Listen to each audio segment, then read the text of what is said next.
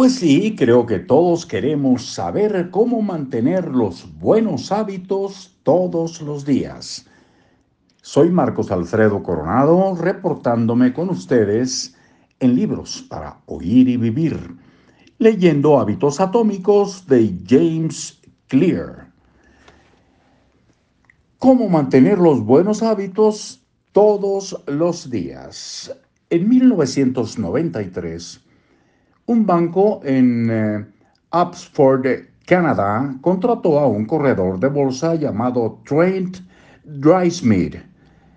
Oxford era un suburbio relativamente pequeño, escondido a la sombra del cercano Vancouver, Vancouver, donde la mayoría de los grandes negocios se realizaban. Dado el lugar donde se encontraba el banco y el hecho de que Drysmith era un novato, nadie esperaba realmente mucho de él. Pero él tuvo un enérgico avance gracias a un simple hábito diario. Dry Smith empezaba cada mañana con dos tazas colocadas sobre su escritorio. Una estaba llena con 120 clips. La otra estaba vacía. Tan pronto como llegaba a su lugar hacía una llamada de ventas Inmediatamente después pasaba un clip de la taza llena a la taza vacía.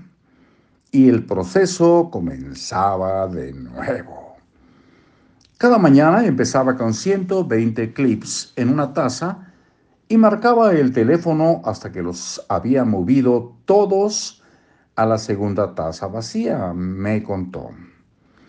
En el transcurso de 18 meses, Smith estaba ingresando ya 5 millones de dólares a la firma para la que trabajaba.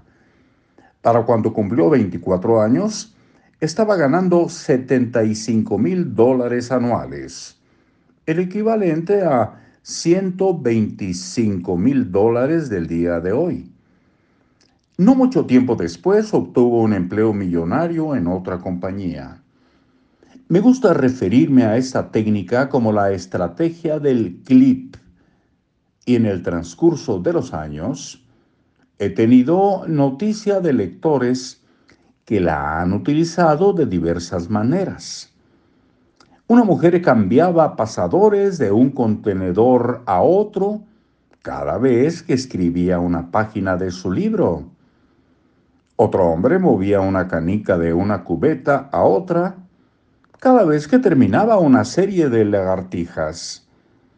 Progresar es satisfactorio y las medidas visuales como mover clips, pasadores o canicas proveen clara evidencia del progreso realizado.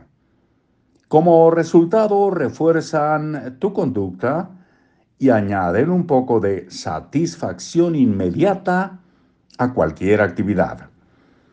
La medida, las medidas visuales vienen en formas muy distintas. Diarios de alimentación, diarios de entrenamiento físico, tarjetas de lealtad, la barra de progreso en un software bajado de Internet, incluso los números de página cuando estás leyendo un libro. Pero quizá la mejor manera de medir tu progreso es con un historial de hábitos. ¿Cómo mantener el historial de tus hábitos? Un historial de hábitos es una manera sencilla de medir si cumpliste con un hábito. El método más sencillo consiste en conseguir un calendario y marcar con cruces los días en que seguiste tu rutina. Por ejemplo, si meditaste el lunes, miércoles y viernes, marca esos días en el calendario con una X. Conforme pasa el tiempo, el calendario se convierte en un registro o historial de tu hábito. Hasta hábito lo dejamos por hoy y continuamos con este hábito de leer, de escuchar diariamente hábitos atómicos, pues muy pronto tan pronto como el día de mañana. ¿De acuerdo? Hasta luego.